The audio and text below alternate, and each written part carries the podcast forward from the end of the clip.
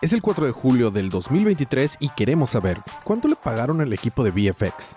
¿Cuánto tiempo toma calentar un bebé en el microondas? Todo esto más a continuación. Es el episodio 15, temporada 7 de su podcast Día de Cómics.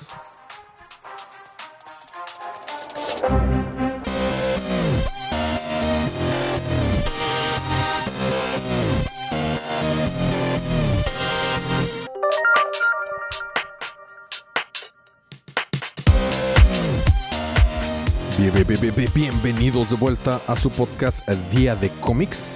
Yo soy su anfitrión Elías, lector de cómics extraordinario. Yo no. Es- tú, no, no, tú no, No, eres el no. lector de cómics extraordinario, ni Elías, tú eres Elias, el colorista rap. Sí, sí, ese es soy yo. Sergio. Sergio, correcto. Eh, feliz día del cumpleaños de Gact. Todos espero que estén pasando un bonito, feliz cumpleaños de Gact. Ya es casi el final del día. Se fue en un flash. Se fue en, ah, se fue en un flash. Creo que también un país tiene un día festivo importante hoy, pero mundialmente el 4 de julio se recuerda como el día que cumpleaños Gact. Feliz cumpleaños a una de mis o primas. También eh, cumpleaños el día de hoy. Ah, fel- felicidades. Felicidades. Y pues sí, eh, hoy vamos a hablar acerca de la película Flash, The Movie, que no confundirse con la serie The Flash, ni con la serie Flash, Ni con Flash Gordon. ni con Flash Gordon, ni con las películas animadas de Flash.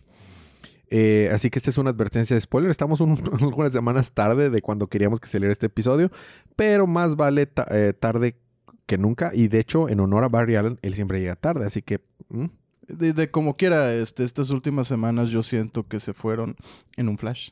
se fueron en un flash, sobre todo porque una ha hecho demasiado calor, o sea, en Monterrey, de, Excesivo. de donde grabamos esto en la Sultana del Norte, el calor ha sido criminal, afortunadamente ha habido lluvias, pero bueno, este Cri- no es criminal. es- este, esto no es un pronóstico, ¿verdad? Eh, eh, bueno, eh, vamos a, a, pues, pasar la advertencia de, de spoilers y vamos a empezar con platicando de The Flash. Eh, que en general hemos hablado muy poco de esta película tú y yo, Sergio. ¿Qué, qué te pareció?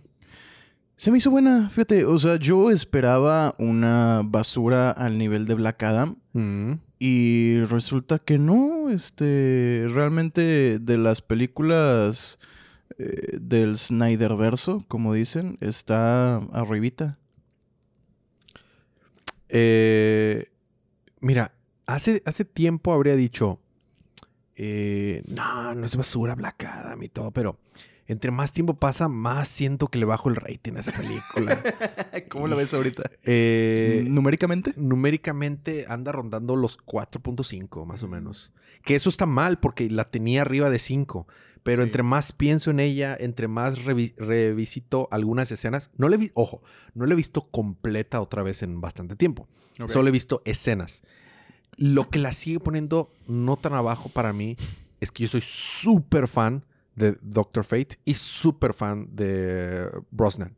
De, Mm, de Pierce Brosnan, de Pierce sí. Brosnan. Entonces es como que, uh, tengo los dos. Y él es un actorazo. O sea, Sí, sí, sí. O no, sea- y estoy de acuerdo que probablemente lo mejor de esa película fue Pierce Brosnan. 100%. Y lo peorcito yo creo que fue La Piedra. tristemente sí. Y soy muy fan de La Roca, pero eh, eh, tiene mucho que ver que La Roca depende mucho de un fuerte script, de un gran equipo de elenco que lo que, que rebote su actuación que estábamos hablando en el episodio anterior. Que este, de hecho, me hizo, me hizo una carrilla un, un amigo del podcast, este Mikey, me dice, este, porque dice, es que te, te contradijiste con lo que dije en ese episodio cuando hablamos de, de La Roca. Y sí, a como lo dije, no lo clarifiqué. Lo que quería decir es, para lo que hace, y lo que hace lo hace muy bien. Solo que, o sea, de ser de un mal actor se volvió un actor que, que no, o sea, ya no apesta, como actor me refiero. Y, y lo que hace lo hace muy bien, pero Sí, o solo lo que hace. Ya no te fumas a la piedra. Exacto, sí, ya dices, ah, ok, ya es, es, es, es otro personaje. Pero, y, y- y cuando el personaje es como que su tipo de personaje que él hace, que él que ya tiene preparado, le sale bien. Es que sabes cuál es el problema con La Roca. Eh, en su con- empezando porque en su contrato tiene que él no puede perder. No puede perder. No puede perder, entonces limita mucho su personaje. Le, le quita, sobre todo cuando se trata de películas de superhéroes y, vi- y villanos, o sea, le quitas una fuerte parte del arco de todas estas películas, ¿no? Como, Y él es más que nada una marca. Lo es. Y, y, y, y, y bravo. O sea, o sea, muchos quisieran tener la, la- el branding recognition que tiene la roca. O sea, Qué buen dinero ha de sacar, pero en cuanto a contenido creativo, pues sí Es está un poco carente. es difícil. E- Es muy difícil trabajar con tantas limitantes. Entonces, la verdad es que. La verdad es que el. no es- esta no es una reseña. Pero eh, más quería hacer una- un- ese comentario. Entonces, en contexto, eh, a veces cuando el tiempo pasa, pues como todos, o sea, va madurando nuestra opinión, nuestro gusto de películas y puede cambiar. A- Al inicio, ¿cuánto le había puesto? Creo que 6, ¿no? Le había puesto 6 a... a- Sí, se hizo siete más o menos. no, sí. no, le puse 7. Estoy ¿No? seguro, no. A lo mucho le puse 6.5. No le Mm. puse 7. Eh, ha bajado, luego estuve en 5.5, luego 5. Ahorita está entre 5 y 5 puntos y 4.5. O sea, Un gran no premio a quien nos pueda decir en los comentarios cuánto le puso Elías eh, en ese episodio. Y conforme ha pasado el tiempo, Flash me ha gustado un poquito más. Mm. Cuando yo salí del cine, la primera vez que la vi, estaba, estaba rondando entre el 6.5 y el 7. Hoy siento que podría hasta atreverme a, a atreverme a mencionar el 7.5. Atreverme a mencionar. Ahorita sigo pensando que es un 7. ¿Por qué es un 7? Porque, y nos adelantamos al score, que eso lo ponemos al final, pero bueno, ¿por qué es un Sí. 7? Porque hay unas, una que otra cosa que cuando logra conectar, aunque sea por 20 segundos, conecta muy chido. Y eso lo eleva mucho para mí. Además, además que soy súper fan del Batman de Michael Keaton. No es mi Batman, ya ves que todos tienen su Batman. Eh, de la palabra de, de las voces de Kevin Smith. eh, cada quien tiene, generación tiene su Batman. Yo no creo que cada generación, pero yo creo que cada... Hablando de Kevin Smith. Ah, Hay mucho que hablar de Kevin Smith en un dado caso, pero eh, ahorita, por lo pronto, lo que quería eh, eh, robarme de, de lo que dice él es que cada generación tiene su Batman. Yo creo que no cada generación, pero sí cada quien tiene como que su Batman predilecto. Lo mismo que nos pasaba. Sí, definitivamente no es por generación, porque, pues, sobre todo nosotros los millennials que este, crecimos con tantos Batmans. Así es, exacto. pero, pero, por ejemplo, eh, no- eh, pasa como nos pasaba cuando nos importaba Doctor Who. Cada quien tenía su doctor. Ah, claro, Ahorita ya yo todavía. Yo todavía tengo mi doctor, pero ya no me importa. Y, y es más, yo lo divido bajo eh, mi doctor y el, el doctor que me, digamos que como que me, me atrajo a, a Doctor Who, que me enganchó en Doctor Who, ¿no? O que, sea, que tú y yo estábamos doctor, mismo, ¿no? mi doctor es el onceavo Eh. y el que me enganchó es el noveno. Este, Eck- Eccleston, ¿no?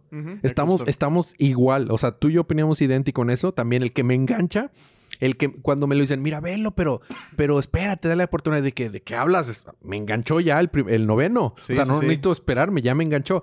Pero el, el, el, doctor es. Es, eh, eh, bueno, es que a mí también me gusta mucho Matt. Matt Smith. Matt Smith, pero... Estuve, estuve considerando ver Morbius nada más por Matt Smith. Eh, no la veas. No, claro que no, no, no, no, no, no, no, no Ni tampoco veas Terminator por Matt Smith.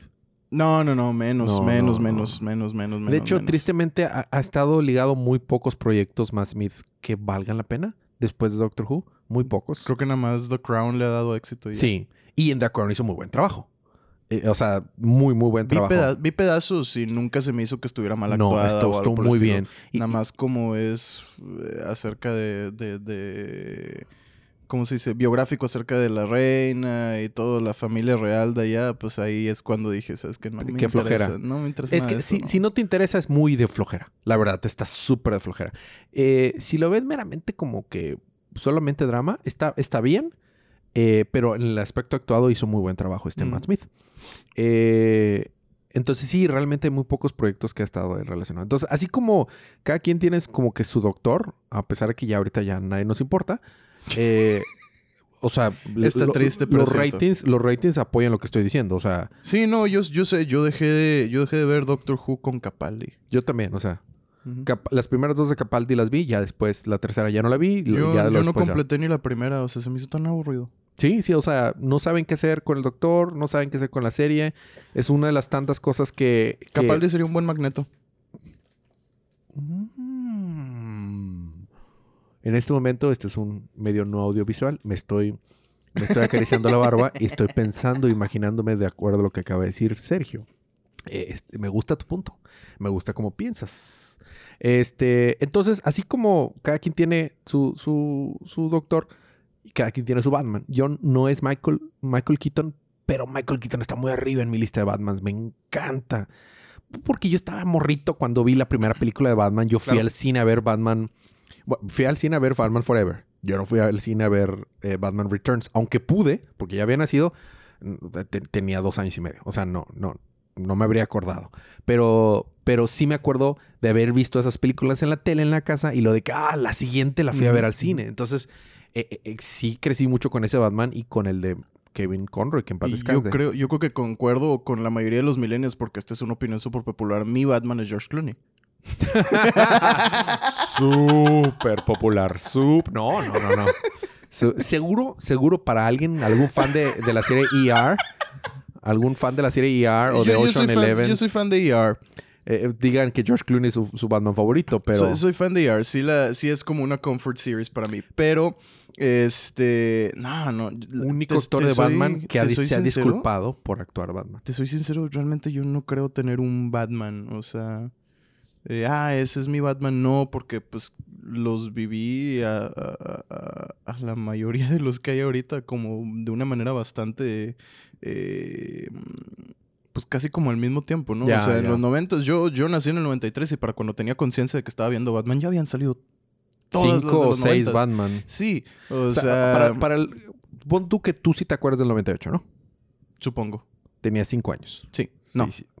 ¿No? ¿Qué dijiste que naciste? 93. Sí, tenías cinco, Cinco. años. Sí, perdóname, sí. Me, me hace dudar de, de las matemáticas y llevo, llevo horas haciendo tarea de finanzas y mi mente ya, ya, Ya está no bien funciona. tostada, Sí. pero, pero estaba bien. Sí, es a más, mí me, que- tres- me quemó, me quemó el, el caminar bajo el sol. Y, y- y ojo, que tú estudiaste una ingeniería en el TEC, deberías de saber Sí, de, matemáticas, pero Ay, te, te diré. por, por eso dije deberías, no que sabes. este, no, sí, sí, sí, 5 más 3 son 8. Sí, sí, sí, sí. Aunque soy músico, sé sumar eso. Mira, dejo, saco la calculadora. Aunque, soy músico, sé sumar eso. 3 más 5 son 8. No me pidas más. ah, bueno, es- está bien. No, sí, Este- tenía, tenía cinco años. Entonces, para ese entonces ya había salido Adam West, ya había salido Michael Keaton, Val Kilmer y, ¿cómo se llama? Eh, Kevin Conroy y eh, tal vez George Clooney. Mm, supongo. Pero yo, yo no tengo recuerdos de ver un Batman en el cine hasta que sale Batman Begins. Hasta, hasta Christian Bale. Ajá, hasta Mm. Christian Bale. Y yo tengo... Para mucha gente ese es su Batman. Sí, para tengo, mucha gente. tengo todas las películas de los noventas en VHS. Ah, Ok. Pues de, de haber comprado la... Me compraron la colección y pues Mm. eso es lo que veía, ¿no? O sea, sobre todo las tres primeras. claro. Este... Que son las que tengo que compré en paquete. Bueno, que me compraron en paquete. Batman Return y... O sea, Batman, Batman, Returns Return y, Forever. Batman Forever. Ajá. Batman Forever. Exactamente. Entonces, pues para mí, cualquiera de esos es Batman, ¿no? Claro, o sea, claro. yo no, no lo cuestiono, no nada, porque como yo crecí con eso, inclusive hasta George Clooney es de que, ah, sí, ese es Es, es Batman también. Batman también, Sí, exactamente. Porque, porque est- estaban haciendo algo y, y han hecho algo como James Bond, o sea, de que el personaje es más grande, entonces lo puedes recastear, no pasa nada. Exacto. Este, Ahora, si me preguntas mi Batman favorito, que es otra cosa. que es otra cosa, es el buen benemérito Affleck. Aquí vamos. Mi Batman, O sea, yo- estamos hablando live action. claro, claro. Sí. Mi Batman es Kevin Conroy. Que paz descanse. Kevin Conroy es mi Batman. O sea, sobre todo porque él estuvo presente no solo en animado, en, o sea, en la serie animada, estuvo Claro. presente en muchos videojuegos, Sí. muchas películas de CGI y películas animadas. Sí, sí. Ah, de- bueno, ya mencioné los videojuegos, pero ¿sabías que también tuvo una aparición canon en DC? Ah, sí. Live action sí. en la serie de Flash. En- ajá. Y, y salió Flash y en la serie de Supergirl. Que era el Batman de Kingdom Come, ¿no? Así es. Era el sí. O sea, entonces literalmente, eh, eh, de los pocos actores que pueden decir, él fue el Batman en casi todas las iteraciones que puedas desear. Animado, en, en 3D, en 2D, en, eh, con pura voz. Y varias versiones icónicas, porque si Icónicas. volvemos un momento al comentario que dije acerca de que George Clooney es el Batman de los millennials, realmente Kevin Conroy es el Batman de los millennials. Exactamente. Porque si crecimos con un Batman prácticamente diario, porque pues, las caricaturas las pasaban a cada rato, y luego los videojuegos y demás, pues es él. Exacto, exacto. Y, y- y entonces, eh, ay, o sea, es, es- es- es- ese, es, ese es mi Batman. Ahora, live action de verlo en película, yo opino, eh, eh, normalmente no es, no genera tanto debate cuando opinamos lo mismo, pero opino igual que tú. A mí me gusta mucho Ben Affleck. No es, no creo que es el Batman perfecto. Yo creo que sí existe otro actor que puede hacer mejor el papel de Batman que todavía no hemos visto, Ok. pero Lo entiendo. pero hasta ahorita es el que más me gusta. Y mucho tiene que ver con cómo lo tratan las películas. Y precisamente en esta película tenemos a los dos. Tenemos a Michael Keaton y tenemos a Ben, a Ben Affleck. Y es que sabes que también mucho está dentro de este como... eh, ¿Cómo se dice? Eh, es- esta dedicación de parte de Ben Affleck a esa parte por cuestiones de que siendo súper fan de Daredevil le fue como le fue con Daredevil, que de hecho se rumora que puede salir en Deadpool 3 junto con el Gambit de con el Gambito de Channing Tatum. Con, una, con un cameo así como lo han hecho. Ajá, sí, sí. Estaría muy bien. Estaría, muy Estaría, padre. estaría cool. Sí, sí, Sí. Ahorita hablamos de, ese, de eso que han estado haciendo DC y Marvel en cuanto a, a cameos, porque se me hace bastante interesante Lo han manejado bien dentro de lo que la cabe. manera en que lo manejan el, y el razonamiento, ¿no? Que, y por qué fuera de no funciona tan bien. Pero sí, este, la dedicación debido a todo lo que le sucedió con, con Daredevil y aparte pues que le gusta el personaje, ¿no? Es fan del personaje. Y no solo eso, sino también, o sea, todo lo que está dispuesto a hacer que no le gusta, no le agrada, con tal de, de ser un, un, un buen Batman, ¿no? Como por ejemplo cuando sale Batman, Batman Superman, que de repente ves a este Ben Affleck que está enorme, Está más grande que Superman. De que que está ¿Cómo más es grande posible? que Superman, exactamente. Y el mismo Ben Affleck, cuando en entrevistas sale y dice, güey, lo hice para el rol porque neta, neta, neta, odio pisar el gimnasio. Detesta Sí, él, él no le gusta el gimnasio. sí, o sea, detesta hacer ejercicio y todo eso y pues, le mete esta dedicación al, al rol, ¿no? Y otra cosa que algunos no van a estar de acuerdo, pero Ben Affleck es un buen actor. Sí, o sea, no es, sí, no sí. es un actor que va a estar ganando el Oscar, pero es un buen actor. Y ojo, como persona tengo muchas quejas sobre el vato. No me cae bien Ben Affleck. No me cae mal, pero ay, ay, Sí, lo he no visto, es- o sea, lo he visto con comentarios y actitudes de que, ay, güey, cállate la boca. No es una persona carismática como Henry Cavill, por no. ejemplo. Ah, no. Henry Cavill. Papito Henry Cavill. I, I don't care, quote me. Sí, este, sí. o sea, eh, pero Ben Affleck es muy talentoso. O sea, hay que que reconocerlo a cada quien. Hay que recordar que este vato dirigió una película que ganó Oscar. Y, y sí, sí, Y sí. que debió haber ganado él Oscar a Mejor Director. Y la verdad es que por eso luego mucha gente como que medio perdió fe en The Batman. Que salió el, el año pasado. ¿Por qué? Porque le estaba escribiendo y dirigiendo Ben Affleck originalmente. Y de repente... Se la quitan. Ajá. se no, él deja el proyecto porque pues ya...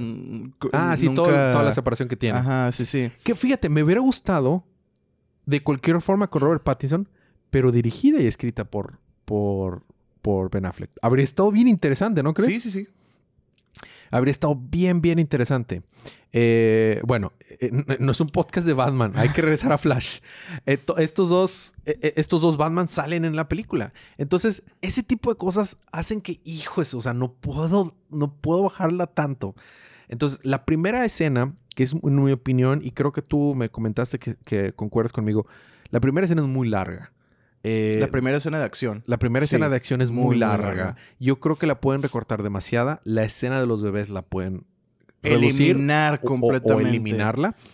Y, y solo dejar la escena en la que está protegiendo el edificio y luego ya se va a ayudar a Batman. Sí. Pero la escena de Batman de persecución, hijo eso, me encantó demasiado esa escena. Me gustó, e- esa escena de Batman de persecución me gustó ¿De más que- percusión? de, de persecución que tenía percusión en el soundtrack. Ah, claro. Este no, no, me gustó más que cualquier escena de Batman de la película de Justice League, Justice Whedon. ¿Cómo, cómo, el- cómo nos burlábamos de esa versión? Justice League Es que es, es que es Justice League porque, pero es J-O-S-S Ah, por Whedon. Ah, sí. Justice League. Justice League. Es, o sea, me gustó. es- esa escena de Batman me gustó que cualquier otra, más que cualquier otra escena de Batman en la película Justice League de Josh Whedon. De tanto que me gustó. O sea, no he visto una escena con ese Batman que me hubiera gustado tanto de The Batman v Superman. Mm. que- yo- si- Mikey, me estás, si me estás escuchando, Mikey, lo, lo lamento. Me gusta Batman Superman. Yo sé, yo sé que cada vez que lo digo pierdes un poquito más de mi respeto hacia mí, pero me gusta. Es una terrible película, pero te puedo decir que tiene sus momentos y sus momentos generalmente son los del Batman de Ben Affleck. Exacto. Y de ahí el por qué me gusta el Batman de Ben Affleck. Exacto. Sí, sí entiendo todas estas quejas del por qué Batman está usando balas y demás. Y sí creo que hubiera sido mejor que hubiera habido un poquito más de, de cuidado en cuanto a esos aspectos del personaje. Pero no puedo negar que la manera en la que está filmada, la manera en que está manejada la acción de Batman y, Es- y- y la dedicación Sí. y la, la obsesión que tiene, eh, quedó bastante bien. O Sí, sea, es, puedo verlo como una versión de Batman legítima. Eh, eh, exacto. Eso hace que, en mi- que- que a mi gusto me, me suba tanto la película. Entonces, esa parte de ahí me encantó de ver a Batman. Ver cómo, o sea, cómo de que explota su, su carro, eh, eh, explota su moto y ahora va volando, va, va jalando por, un, por su grappling gun. Y es- es- me encanta esa escena, me pareció tan buena que la eleva, eleva la película. Y lo mismo pasa cuando básicamente cualquier escena con Michael Keaton, la que sea. ¿Quieres, o sea, qué tanto me gusta como actuó Michael Keaton que lo podía estar viendo explicar espaguetis? Y, y- y dame una hora de Michael Keaton explicando eh, lo que sea con espaguetis. Mira, yo honestamente esa escena de acción, por mí, digo, la pudieron haber reducido, no tiene un gran impacto para mí dentro de la película. Es solo como para establecer a Batman. Claro. Y el Batman de Michael Keaton, a mí me gusta el Batman de Michael Keaton y no me desagradó su actuación dentro de esta película, pero sí lo noté ridículo. O sea, se me En hizo muchas cosas fue ridículo. se me hizo un Batman bastante ridículo. Pero ojo, la película original es ridícula. Sí, sí, sí. Lo que pasa es que mm, lo que pasa es que Pero- se nota porque porque genera un contraste muy Más o incómodo menos. con el resto de la película. Más o menos, porque sí hay una, una frase muy particular gringa que se me hace que describe muy bien esta actuación de Batman, contrario a la actuación de Batman de Ben Affleck y la actuación de- inclusive dentro de la primera película de Batman, que es muy tongue in cheek. Ah, sí, tongue in ¿Sabes? cheek. Sí, sí, sí, sí. Que Sí, es sí lo como es. que sí, sí, sí, que sabe lo que es, ¿sabes? Y No está sé, y no está como que ¿Cómo traduces eso a español?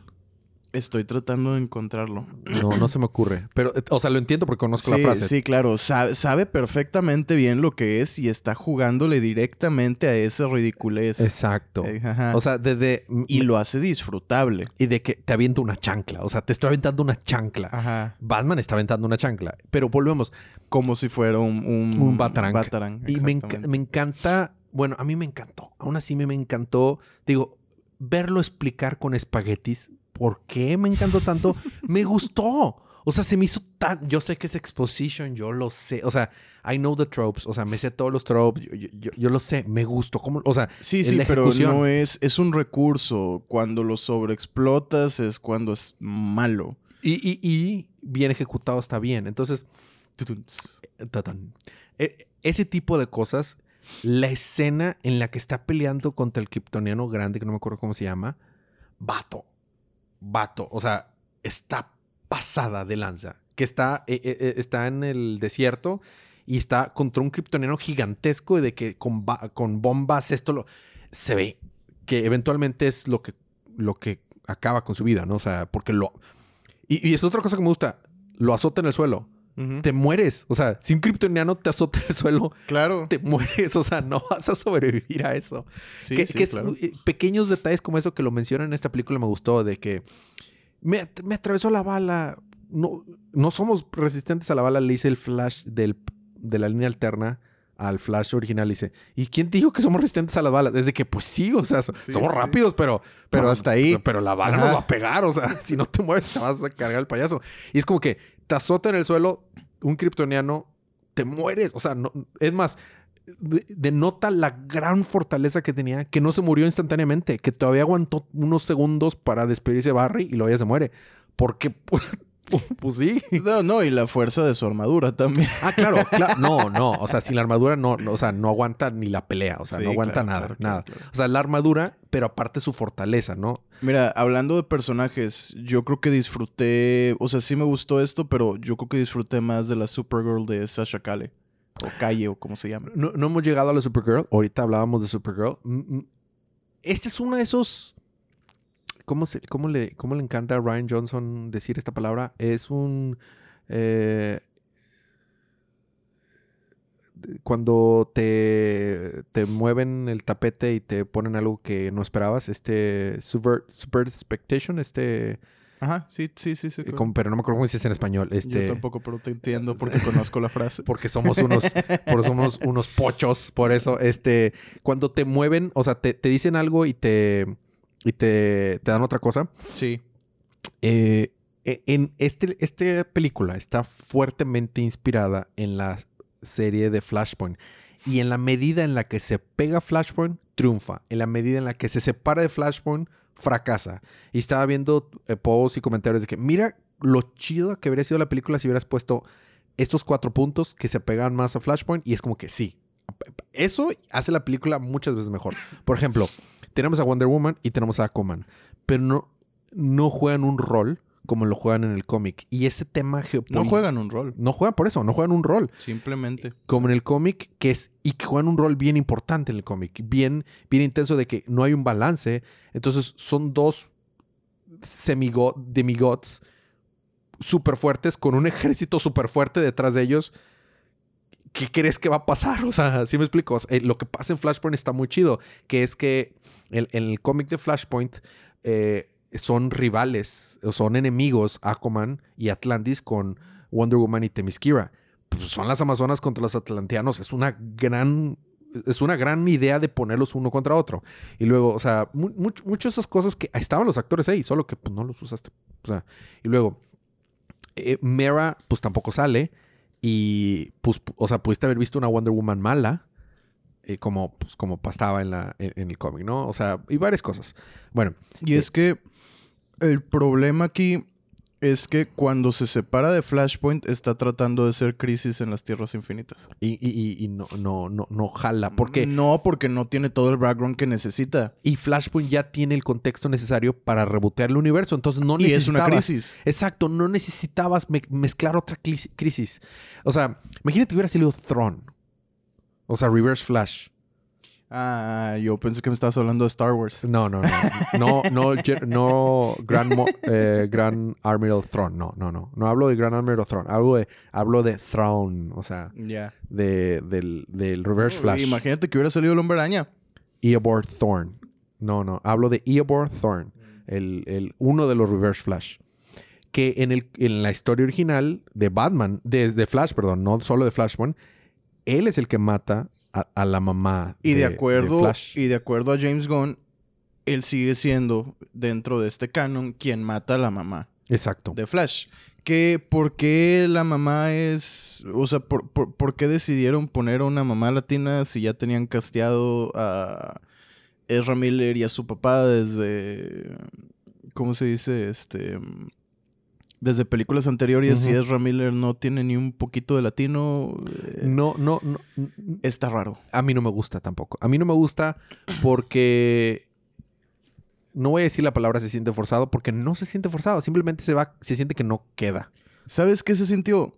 Como que no les importa. Eh, eh, pues Ajá. es que siempre ha sido así para muchos ejecutivos que toman las decisiones. De que, ah, sí, no, no me importa.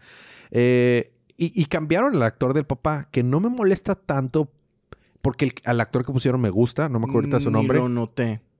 Pero si sabes quién era el actor original del papá, Doctor Manhattan. Mm. el actor que hace Doctor Manhattan. Y dentro de estos fanfics, al actor que, que sugerían castear como Reverse Flash, ¿sabes quién es? Y creo que vas a estar de acuerdo porque yo cuando vi eso dije, a huevo, yo quiero ese vato como Refresh Flash.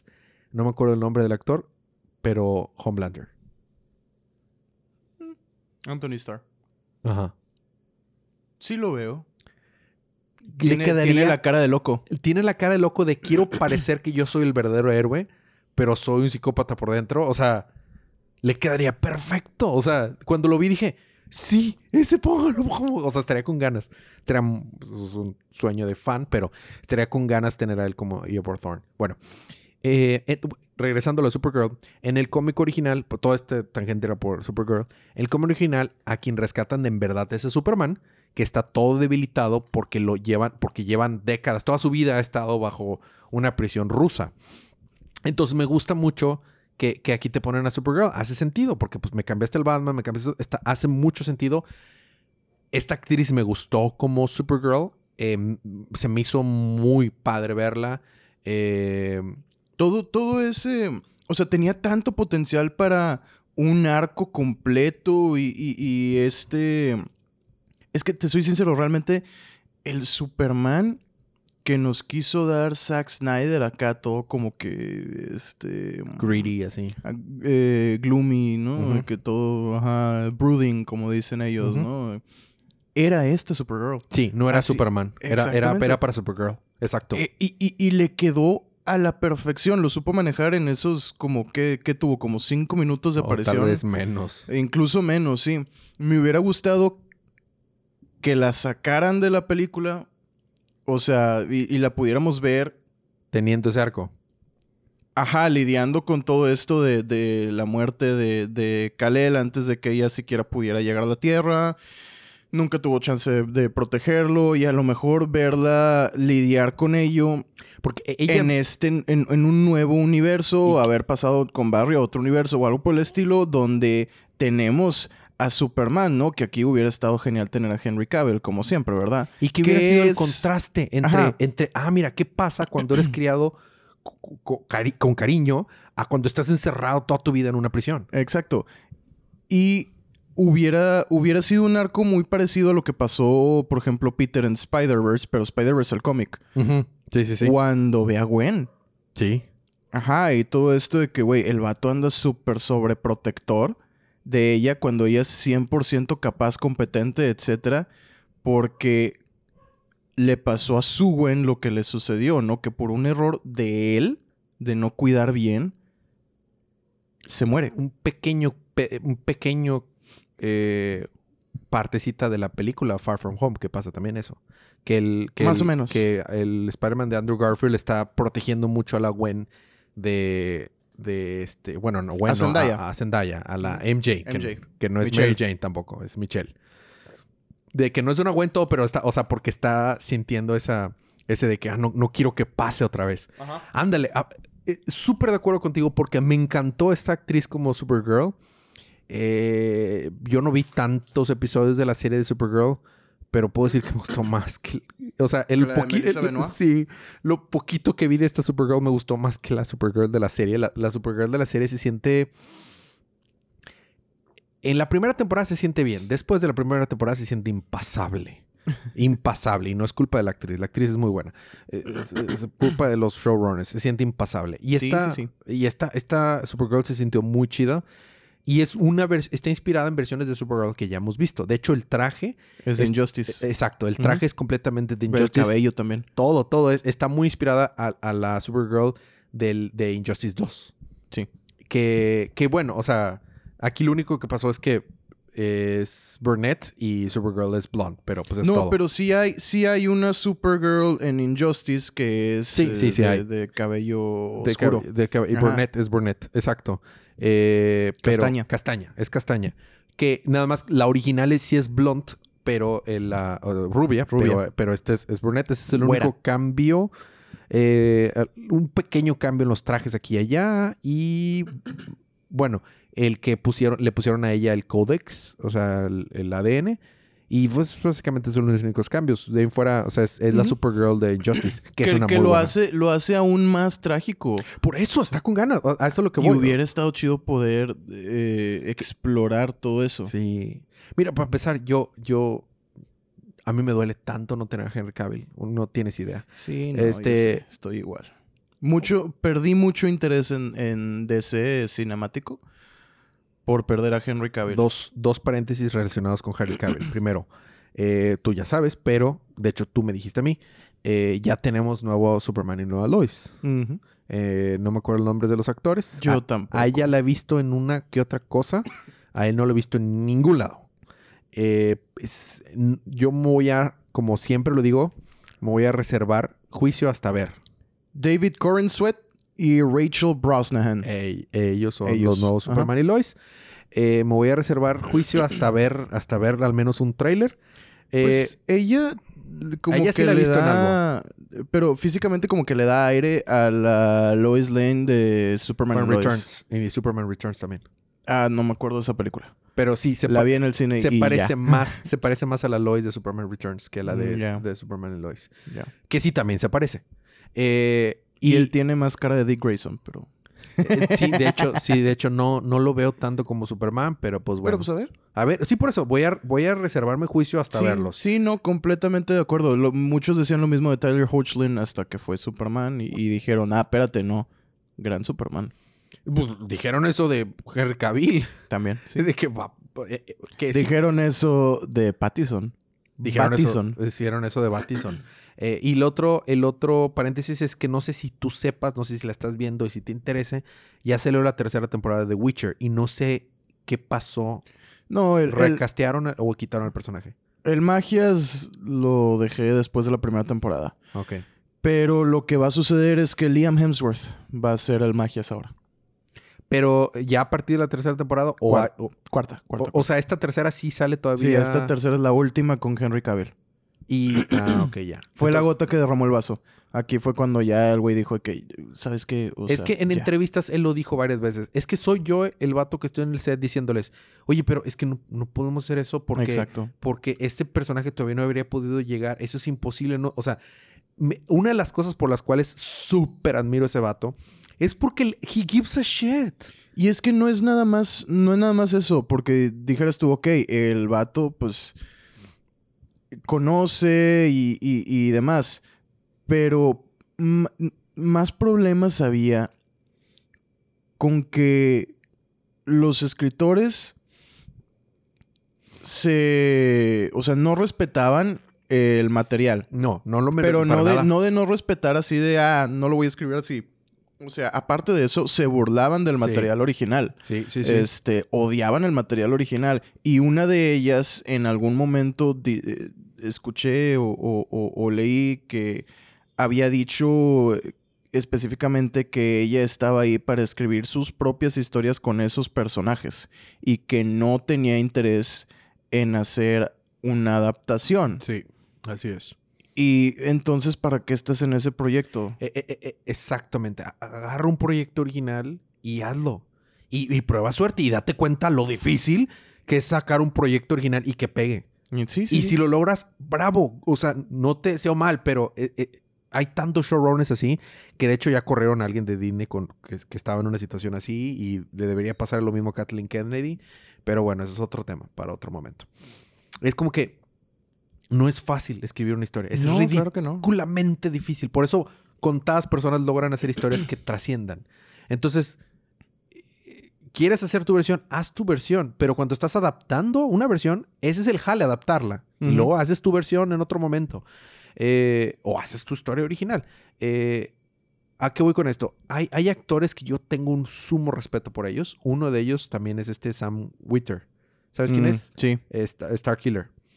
Y la voz de todos los clones. Exacto, y la voz de chorrotonal de actores, de personajes y todo. o de sea, Star Wars específicamente. de Star Wars Sí, es- específicamente. Eso está en todo Star Wars. Pero también es de DC, ¿sabías? Ah, no, no él, sabía. él es Doomsday. Ah, sí es cierto. Él es Sale en. Smallville, ¿no? Sí, él es Sale Doomsday en Smallville. Smallville. y luego tiene otros roles con la voz. En algún momento, si no mal recuerdo, fue Dick Grayson en la voz de algo. Ha sido Batman en, un- en una de las películas de Lego de bajo presupuesto. O sea, el vato es súper apasionado por los proyectos que toma. Entonces, cuando yo lo veo su nombre en cualquier proyecto, ya me hace confiar un poquito en ese proyecto, porque sé que ese vato, al menos de lo que esté a su alcance, va a poner, va a poner de su parte. Eh, este, y eh, esos son esos actores como, o en este caso Henry Cavill, o pues obviamente Christian Bale, esos actores que dices, cuando hablamos de Thor como el único actor que fue a trabajar fue Christian Bale en esa película. El único actor. El único actor que fue actuar a esa película fue, fue Christian Bale cuando hablamos en su momento de Love and Thunder. Eh, otra película que, que, entre más tiempo pasa, más le bajo el score en mi cabeza. Eh, me hace confiar de que sí, a huevo, o sea, no hay problema. Mm. Eh, entonces, fin del, del, paréntesis de Superman y de Henry Cavill. Regresando a Flash, que es lo que estamos hablando. La, tristemente, tristemente, eh, a mí no me gusta Ezra Miller como Flash. No, la, a, mí, a, mí, tampoco me, me, convence. O sea, esta, su actuación en esta película estuvo bien. Apenas te iba a decir, esta es su mejor versión de Flash que nos sí. ha dado. Y es la última. Ya no vamos a tener a Flash, ¿verdad? Si mal recuerdo, ya no lo volvemos a ver a este Flash. Ya no sé, porque en su momento eh, Gon dijo, todos los actores están invitados de regreso a sus papeles, o sea, los, los Justice League. Pero pues ya recastearon a, a Superman. Ben Affleck Creo dijo que, que, no. sí, exactamente. Vamos a tener un nuevo Batman. Eh, que de hecho están haciendo pa campaña para que Jensen Ackles sea Batman. Uh, sí, sí vi, sí vi la entrevista. Sí vi la entrevista. ¿Sí sabes que Long Halloween, la película animada, la voz es de él? Sí. Y, y, hay otras películas animadas que la voz es él. ¿Sabes que le queda el papel y perfecto? Él es, y él es Red Hood eh, en la película de Red Hood. Así es. Uh -huh. eh, ¿Sabes? O sea, le queda perfecto. Sí lo veo. Y yo quiero que Jensen es, Ackles sea Tiene Batman. la edad perfecta para ser. La cara. La cara está grandote. O sea, me refiero, es, es, una, es un hombre musculote, gigantesco. Está guapo. Tiene un chorro de experiencia trabajando con Warner Brothers porque fueron 11 temporadas de Supernatural. 10, creo. 10, no, 10? No, fueron 12 temporadas de Supernatural. Son como 15, no sé. Ahorita busco Yo cuántas son. lo dejé de ver después de la quinta.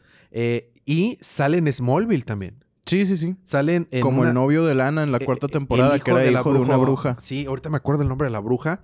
A ver, déjame ver. Supernatural Seasons. Este, Jason Ackle es el. eh, es el.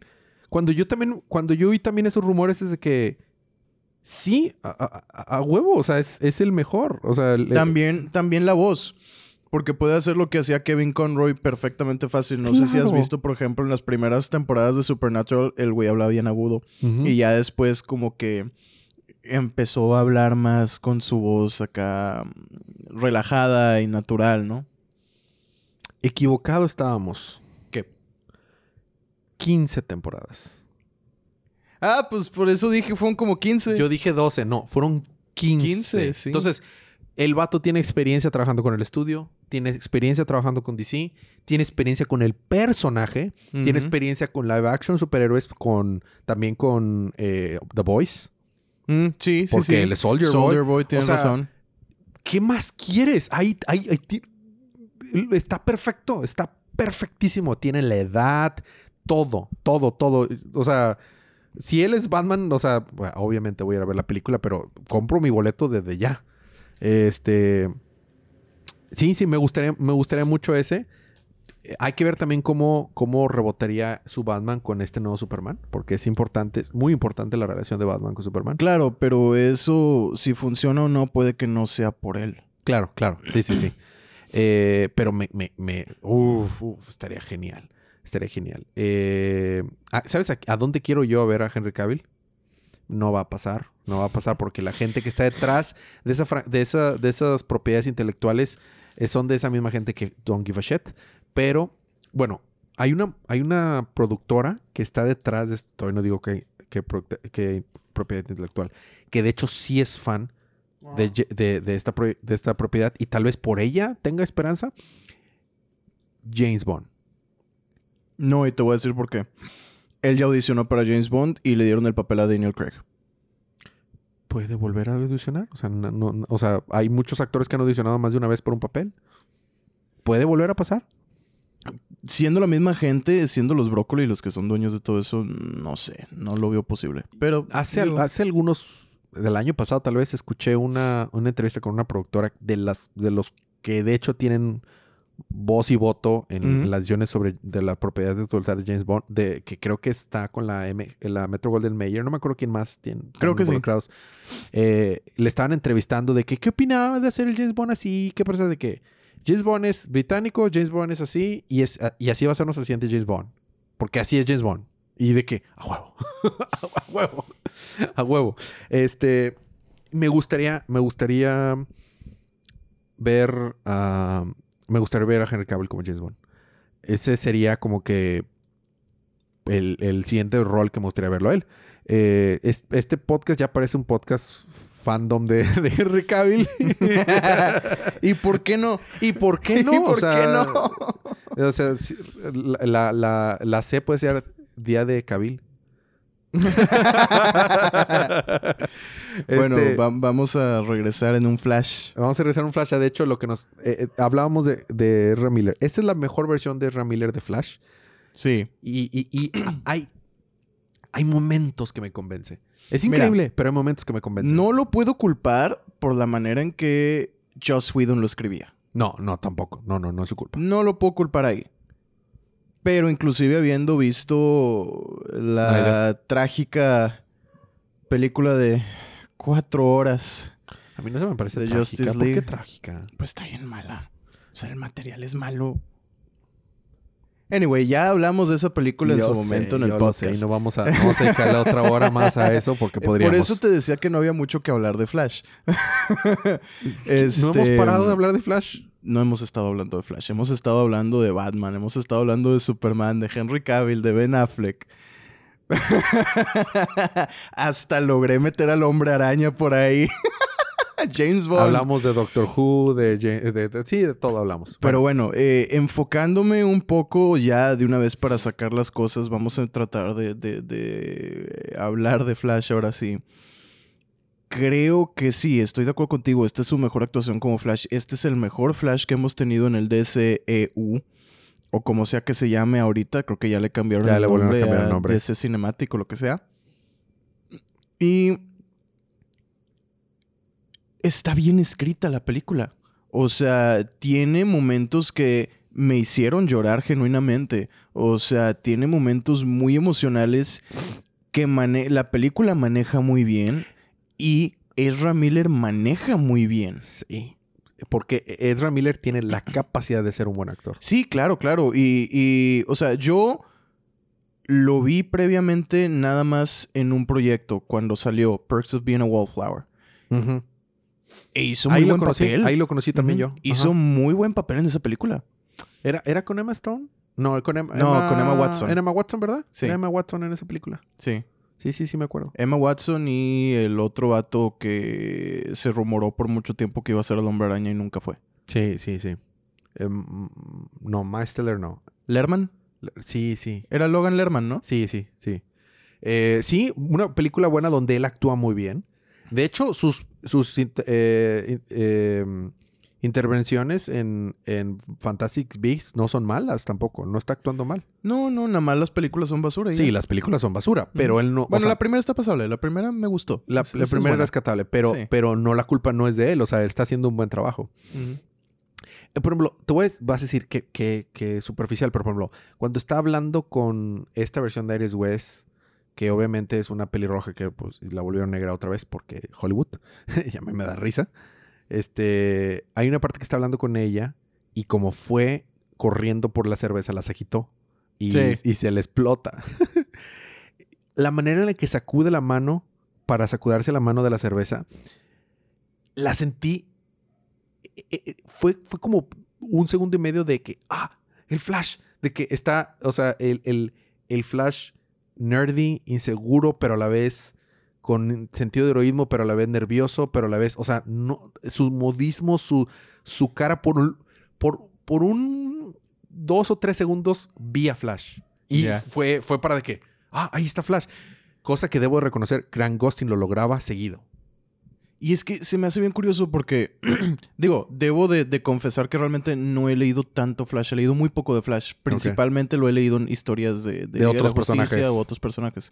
Pero yo nunca he tenido esa impresión de que Flash es inseguro, no lo nervioso, es, no lo es. etcétera. O sea, para mí, Flash es... eh, más como este personaje eh, class clown, ¿sabes? Pero ojo, a- a- e- e- entiendo lo que vas y- y creo que caes en, en la perspectiva que muchos que están en, que lo entiendo, que muchos que están en tu lugar caen. Eh, le atribuyen inconscientemente algunas características del Flash de Wally West a Barry Allen. Sí, sí, sí. Porque, eh, definitivamente. porque para muchos fans de la serie animada de Justice League no se dan cuenta en qué momento, porque la serie es muy mala en decirte en qué momento, Pero deja de Wally ser West. Barry Allen y es Wally West, porque hay escenas en las que es Barry Allen y hay momentos en las que es Wally West. Creo que Barry principalmente sale en Superman. Sí, exacto. Ajá. Igual y es en Liga de la Justicia. Exacto. Esa versión de, de que estoy la- lanzando cracking jokes a cada rato, en la que estoy li- lidiando con momentos de sumo estrés y peligro mediante verle la levedad a las cosas, ese es Wally West. Ese es, y el Wally West original, el chido, no el que Tom King arruinó, el chido. este, Ay, ay, ay. eh, eh, entonces, escuché que ya está escribiendo bien otra vez. ¿Ah, sí? Escuché que la, la, la quiero, quiero leer ese, ese cómic nada más por eso. El podcast de live action, live action, live action. el podcast en, en video de Comic Pop hizo un video de, de Supergirl, eh, Woman of Tomorrow. Y la, esta Tiffany creo que se llama la esposa del, del host principal, Sal, eh, lo cubre. Y, y hace la mención.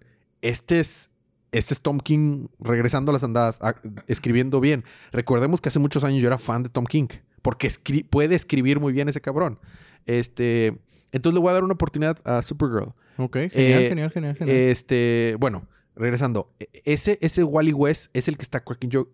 Flash sí es un poco alegre, pero se parece más al Flash de, de Grant Gustin de la serie. O sea, ese es un Flash. Pero ese es, un flash pegado. que, ese es un flash que tampoco me da la impresión de ser un, un- un desastre de nervios. Ah, no, para nada, no lo es, no lo es. Eh, no, y, no lo eso es. es, y eso es a lo que voy. O sea, el, el flash de Ezra Miller cae en lo que cae el hombre araña en las películas. En la de Tobey Maguire y en la de. y en las de Tom Holland. Que es como que. el lelo, ¿sabes? Sí, sí, sí, sí, sí. Y, no realmente, si tú has leído un cómic, sabes que Peter Parker no es así. No. Para nada. Es más, por un momento en los cómics, sobre todo al inicio, era un mamón. Sí, sí, sí, sí. No por nada mataron a su tío por su culpa. Sí, sí, no, bueno, no, no sí, su pero, culpa directa, pero, pero in- in- indirectamente. ajá, ajá. Inclusive eh, Después. después el vato era egoísta. Y, y- y creía, o sea, se creía mucho por sus poderes. Estaba muy ensimismado. Exacto, sí. Y que eso era lo chido, que es lo que siempre he dicho. O sea, lo padre de esos personajes es verlos crecer. Verlos que tienen, ah, o sea, se equivocan, la riegan. ¿Qué es lo que decía Stan Lee? O sea, lo chido, lo chido de Spider-Man no era que se pegaba en las paredes, sino era que era una persona real que aparte era un superhéroe. Y, y soy sincero, las tres iteraciones que hemos tenido del hombre araña en, en live action en cuanto a películas, yo soy fan de los tres. Las tres son interpretaciones que a mí me agradan, me gustan bajo su propio... eh, viéndolo bajo, bajo su... como aislados, ¿no? Claro. Pero realmente sí perdieron mucho del personaje que es Peter Parker en el manojo de nervios que es Tom Holland y en el, en el lelo que no sabe hablar de, de Tobey Maguire, ¿no? Sí. Porque, o sea, el güey no es un, no es un perdedor. Eh, No, no es un perdedor. Simplemente- era alguien que estaba muy ensimismado, muy preocupado por su tía, muy preocupado por mantener sus estudios Y sí aparte era- la responsabilidad del voy. hombre araña. O sea, lo que sí, lo que sí le atinan, más o menos, en mi opinión, no he leído tanto de Spider-Man como tú, es en que uno de sus más grandes eh, problemas es saber balancear su vida personal con la vida de Spider-Man. Sí, sí, sí. Que eh, eso sí, eh, corrígeme si estoy mal, porque volvemos, aquí sabes más tú de Spider-Man que yo. La serie de los 90 es una serie que sí interpreta muy bien a Peter Parker. Sí siento eso, sí, sí, sí. Creo, o sea, a, lo que le- a los arcos que he leído de Spider-Man se pega un poco más. y Fí- Spectacular Spider-Man también. Sí, sí, sí. Que estábamos hablando de, de que sale en la, la película. Pero bueno, recomendando un libro de Flash, si quieres leerlo, eh, te recomiendo altamente. No lo tengo aquí en físico, pero lo tengo en físico y te lo puedo prestar. O si no, pues velo en internet. Solo un volumen, nada más seis issues. Te toma una hora leerlo. Eh, Move Forward se llama. Mm. Move Forward es el volumen número uno de New 52.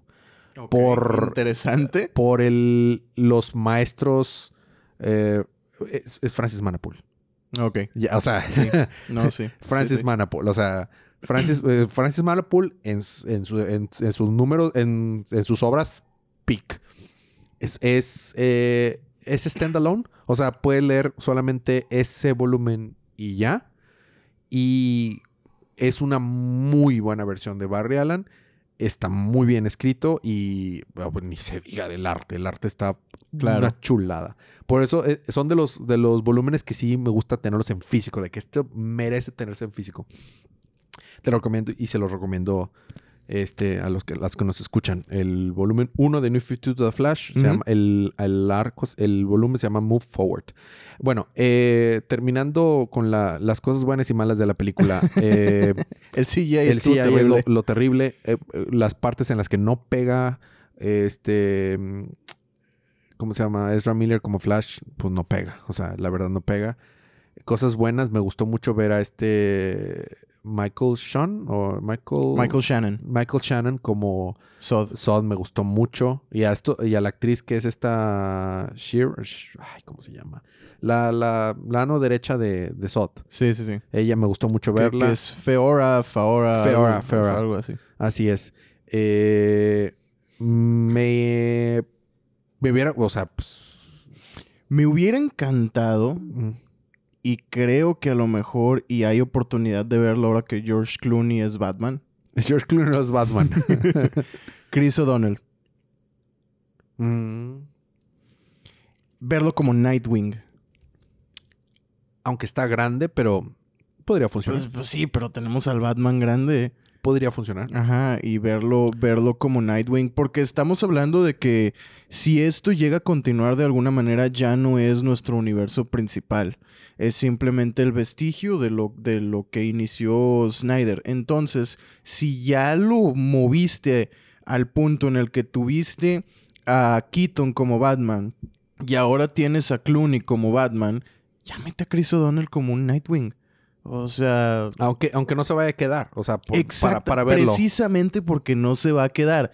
Que eso es precisamente a lo que iba al inicio del podcast cuando te decía de los cambios. Mm, Y es que Marvel lo que está haciendo y, as- y ahorita pues lo también DC está agarrando todos esos como cabos sueltos y terminando de atarlos.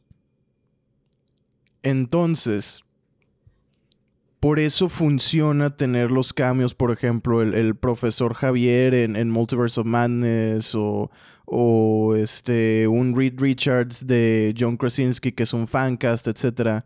O por qué tendría sentido ver al gambito de Channing Tatum en Deadpool junto con, con este Ben Affleck como Daredevil. Porque estás agarrando cabos sueltos, terminando de atarlos y diciéndoles adiós. Y, y dándoles un. O sea, ¿qué, qué, ¿cuál fue? Tengo que hacer memoria. Recientemente vi algo. No sé si fue una película o una serie. No me acuerdo. No, no me acuerdo. Pero, y creo que era de BBC, no me acuerdo. Donde introdujeron, introdujeron a un. a una nueva versión. Pero lo hicieron dándole honor a la anterior muy bien. Y es. eh, ay, ¿cuál fue? No me acuerdo. Pero eh, a lo que voy, muchos fans a veces lo único que quieren es como que darle una despedida Exacto, sí. chida. Precisamente. Exacto. Exact- ya, dale una despedida chida y vamos con lo nuevo. Porque realmente todos queremos ver algo nuevo también. Qué chido. Sí, o sí, sea, Y yo- por eso funcionó también Michael Keaton en esta película. Sí, sí, claro, porque literalmente nos despedimos de él y de una manera badass, súper chida. eh, que sí, o sea, me, me deja, me deja satisfecho. Por eso, por eso me gustó. O sea, esta película ahorita está en mi segunda película del año, a pesar que es mala. A pesar de que esta es mala, pero sí está como en mi segunda película del año. Mi número uno del año sigue siendo Mario. Me, me, me encanta Mario. Pero pues a ver qué, qué pasa con lo que sigue este año, que hay más películas. Eh, ¿Qué otras cosas no me, me gustó mucho el soundtrack? Me gustó bastante el soundtrack. Fíjate, yo opino precisamente lo contrario. O sea, para mí no fue nada memorable. O sea, ¿No? no, A mí sí. no lo, ni, ni siquiera lo sentí. O sea, la música te manipula muchas veces. Y yo los- lo, sen- lo siento mucho, por ejemplo, se notaba mucho en No Way Home, por ejemplo. Donde metían los temas Sí, de, de Toby, sí, de Andrew, estuvo del bien padre eso. Pulpo, estuvo genial. Sí, y no es nada más nostalgia. No, no. es- Funcionó mucho también, por ejemplo, para mí, al menos porque ya sé que a ti no te, no te llamó la atención, en Across the Spider-Verse también, con todos los temas y cómo los juntaron al final. Es más, el tema de Gwen Stacy. Ya lo escuché más detenidamente. Sí, ¿sabes, qué, ¿sabes cuál es? Es el tema de los 90. Es... mm, de no, de los 60 Del- sí, sí, sí, de los 60, de los 60. de los 60 pero rápido. Remasterizado y, y re- recontextualizado. Recontextualizado, sí, Así un es. poquito más rápido. Entonces tiene todo ese tipo de callbacks y tiene todo ese tipo de como que eh, manipulación emocional. Y yo no sentí nada de eso con Flash. O sea, ahorita no me acuerdo de nada. No, ni siquiera sé cuál es el tema de Flash. Mm. Me gustó también los rayitos, como el, el flash de la línea alterna era a- azul. Sí. La, la serie de Flash, la de CW, tienen este, este arco tal cual. El arco en el que un Flash hace malo. eh, por una línea alterna y viene, o sea, está interactuando con el Flash principal. Y es cierto que lo manejan mejor. Pero es que en general, este, Grant Gustin a mí me gusta mucho como Flash. Se me hace un muy buen Flash. Mira, yo no terminé la primera temporada de Flash, pero de los poquitos episodios que vi, aunque la serie se me hace mediocre, La serie es mediocre. él es bueno. Sí, no, no, es que tu, tu diagnóstico está on point. La serie es mediocre, pero él es bueno. Y eso es, a mí me levantó a aguantar siete temporadas. Las últimas ya no las vi. Quiero ver los últimos episodios nada más para ver en qué concluye. Porque ya no, o sea, ya no pude cuando estaban cambiándome los, o sea, me estaban haciendo cambios bien absurdos cuando, o sea, ya no lo podía decir. Pero nunca, desafro- nunca de- decepcionó Grant Gustin. Siempre hizo un buen trabajo. Em, ¿Qué cosas no me gustaron? Pues es que Ezra Miller, así como hablé bien, también fue el mismo Ezra Miller en el que a veces no me gustaba. Me sigue desagradando cómo corre. Esta película me desagradó menos cómo corre. Y me gustó mucho que la película se burla a sí misma de te ves ridículo corriendo así. Por favor. Este, parece que como que está nadando o pintando, ¿no? Sí, o sea, no, no, no, o sea, no. Estamos o sea, en Flash, no la sirenita. Ya sé, y, y entiendo que estás, estás eh, tapping into the speed force. O sea, entiendo que estás corriendo rápido no porque te muevas rápido, sino porque estás usando la fuerza de la velocidad. Pero eh, sigues corriendo, o sea, no estás como que oleando la, o sea, you're not surfing the speed force, you're running in the speed force, o sea, estás corriendo en la speed force. Entonces, eh, eh, eso no me gustó, pero me gustó que se burlan. Eh, Sí, la escena en el, en el laboratorio estuvo, estuvo bastante Eh, sí. chistosa. Sí, chistosa. Ya hablamos de Supergirl. Me gustó Supergirl. Eh, no me gustó que no usáramos tanto Supergirl. Me hubiera gustado, como dices tú, haber visto interactuar con Henry Cavill aunque sea un momento. Eh, se me hizo un poco larga y esto estoy diciendo eso de casi todas las películas, pero es que ¿cuál es esa fanaticada de Hollywood? De, hay que hacer las películas cada vez más largas. No es necesario. No, es necesario. O sea, Y es más, hasta es contraproducente porque mientras es. más corta sea tu película, más veces la puedes repetir en el cine. Y, y más efectivo es el tiempo también. Es como que, o sea, no, es como que, ah, aparte de, la puedes reproducir también, por ejemplo, dices, eh, quiero ir a ver esa película.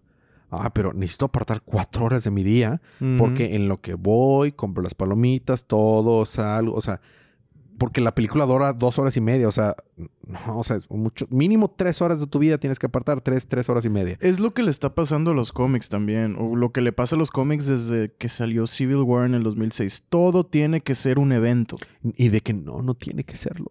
No, No. este puede ser un standalone y ser bien feliz. O, o, o sí conectarse de vez en cuando, pero, pero no, o sea. Y, y qué es lo que me gusta en Nightwing, que, que te digo, la, la serie de Nightwing se ha mantenido eh, Sol- sola. sola. y me ha gustado, me ha, me ha mantenido. Y te dije que estoy al- ya casi al día con Detective Comics otra vez. No, no me comentaste. Eh, bueno, lo, lo voy a cubrir de Detective Comics ya que me ponga el día. Me faltan dos issues nada más. Eh, todo el arco, el run actual, que ya va casi un año. O sea, van a ser casi 12 números. Está, está muy bien. Este, que son las portadas que te mostré que dijiste que te gustaban las portadas. Sí. Es, ese está, está chido, no voy a todavía hablar de eso. Hablando, hablando de cómics, este, y porque me acordé y te iba a decir de que quiero estar al día con el hombre araña, pero está tan malo que la neta, en, cuan- en cuanto a arte e historia, que la neta no puedo leerlo. No, o sea, físicamente no puedo sentarme a leerlo, Sí, lo he te intentado. entiendo. Que en paz descanse Romita Senior. Que Sí, murió el día que fuimos a ver Flash. Cierto, cierto. Este, un- Gran artista, un ícono de la industria. Sí, lo es. Y yo Sí creo que el mejor dibujante del hombre araña. Más en que la Todd historia. McFarlane. Sí. Estoy, estoy burlándome. no deberías, porque de hecho Todd McFarlane modernizó al hombre araña. No, yo lo sé, yo lo sé. Y le dio su, su actual. eh, pues visual, ¿no? O O sea, gracias a él se mueve como araña. Eh, eh, me estoy burlando meramente porque todo el drama que hay detrás entre la relación de Marvel con Tom McFarlane, por eso. sí. Sí, o sea, pero no. y Eh, con por ejemplo, cuántos otros no también. eh, Este, pero, pero sí, él, él fue el de que, oye, voy a hacerle el detalle a cada, a, a cada telaraña, va a verse bien genial. Y ya que lo hace de que él mismo dice en entrevistas, ¿por qué hice eso? Ahora tengo que tardarme dos horas en cada hoja. Eh, sí, sí. Pero sí, o sea, esa, esa portada icónica en la que está Spider-Man lanzando telarañas, quién sabe, bueno, esto es, no me ven, pero estoy es eh, haciendo... Amazing Spider-Man 300. Ajá, esa portada está buenísima en la que Sí. Spider-Man está lanzando telarañas y se ve por todos lados. Es Todd McFarlane en, en su, ep- en su cúspide como con dibujando Spider-Man. Oh, sí. Como escritor, eh, No, no, no, hablo de artistas. Estamos hablando de artistas. pero wow, como dibujante, la neta, es, Le salió muy es bien. uno de los mejores. Sí, pues, pues no por nada su Spawn es muy icónico. Eh, eh, sí, yo creo que creo que te doy, te doy la razón. Eh, sí, sí, sí, sí. Y, pero tiene otra muy famosa también él. Me imagino. Con el traje rojo. Con el traje rojo, no con el traje de simbiote. Ya. Eh, ¿Cómo se llama? ¿Y, y por, qué, por, por- por- por qué estamos hablando de Spider-Man? Romita, Romita, eh, John Romita Sr. Esa, esa, es esa. Es muy, Sí, sí. muy icónica. Ah, es Spider-Man 1. Spider-Man 1. Sí, Spider-Man 1. Es muy icónica de, ¿qué es? Del ochenta y tantos, ¿no? No, este es de los noventas. ¿Noventas? Debe ser de los noventas. Es de Torment, la- la primera historia del hombre araña que él dibujó y escribió. Así es. 1990. 1990. Eh, John Romita, sin duda, eh, el mejor o de los mejores dibujantes del Hombre Araña. Eh, pues bueno, realmente la película es una película. De, la película de Flash es una película que no vayan con una. o- bueno, y- todavía sigue en el cine, pero no vayan con unas perspectivas altas. Vayan con perspectivas muy bajas y la van a Sí. pasar bien. Sí, o sea, haz de cuenta que vamos a ver la película estúpida del año. Sí, y la van a pasar bien. Eh, no, esa es Rápidos y Furiosos. Ok. La segunda película estúpida del año. Vamos a ver la, la- la película inspirada en cómics estúpida del año. Esa sí. Sí, sí, sí, está bien. Puede, Sí, puede- puede sí, ser esa. Sí, sí, sí, sí, sí, sí. Eh, y, y le van a pasar un buen rato. Es entretenida. Eh, Tiene momentos emocionales que pegan. eh, tienen emocionantes que pegan. Tiene momentos graciosos. Tiene un CGI espantoso. Es- salvo una que otra parte en la que el CGI es bueno, el resto de las Es- veces es es, que- muy malo. En serio, o sea, nosotros decimos muy frecuentemente aquí, es que el CGI es terrible. No. Aquí o sea, sí está el muy CGI malo. de Flash es espantoso. Y vi una, un, un video corto de un, eh, de un diseñador de CGI que trabajó en esta película. Y está diciendo, lo que pasa es que últimamente, más que, más que nunca, los estudios les vale queso. Nos dan a última hora los proyectos. Y si tú crees que es- ese, ese CGI se vea como que alguien lo trabajó en una hora, es porque alguien lo trabajó en una En hora. una hora, sí, o sí, sea, sí. eh, eh, al revés. Es sorprendente lo que hicieron en una hora. No, sí, o sea, mis respetos a los animadores y la gente de VFX. Esto es culpa de los, del estudio Sí, sí, completamente. como Culpa del director inclusive. por permitirse que eso se dé en Por su película. sí, sí, porque ellos tienen que hacer todo ese desglose desde un inicio. Desde que empieza la película, cuánto van a gastar en CGI, a quién se lo van a mandar, etcétera, etcétera, etcétera, cuánto debe de tardar, bla, bla, bla. Y la estupidez que dijo Andy Muschietti, el director, con respecto al CGI, que nadie le cree. Nadie, nadie le cree. Sí, sé qué vas a decir. Es que eso fue hecho adrede porque así es como Flash ve las cosas en el Speed Force. Claro que no, güey. No, Claro que no. ¿Sabes por qué no? También porque en la misma película de George Whedon y de Zack Snyder, o sea, de dos directores diferentes, ya habíamos visto su perspectiva de las cosas. ¿Sabes por qué? Acuérdate de la pelea de Flash contra Superman. En la película de... O sea, es- se Mm. ve perfectamente No bien. te vayas tan lejos. Cuando salva a Iris. Exacto, No, se- exacto. no se ve así, no, se No. ve toda, toda, toda rara, plasticosa, deforme. No, no. Lo que pasa es que no, no les dieron. O sea, estaba diciendo es que para algunos fue un fin de semana. Saca esto en un fin de semana. No sé nada. O sea, lo que le sigue de nada de animación y lo poquito que sé es de que te tardas qué en hacer qué. Es, es- es Sí. un trabajo tardadísimo. Sí, sí, sí. Eh, que cuando sale bien, como por ejemplo, en mi opinión, eh, Grand Moff Tarkin en, en Rogue One, puf, se ve bien chido. Sí, es, es que realmente todos los animadores y todos los estudios de VFX tienen la capacidad de hacerlo de manera asombrosa. Pero los estudios, el cliente, nunca les da el tiempo. No les dé el, no les dé el tiempo y hay que reconocerlo, es nuestra culpa. ¿Por qué? Porque seguimos yendo a ver esas películas con ese mal CGI. El momento que digas, no voy a ir a ver esa película, es cuando empiezan a reaccionar. Y es difícil, o sea, es difícil porque nuestra única voz que tenemos Es con la, es con la cartera, comprando o no el boleto.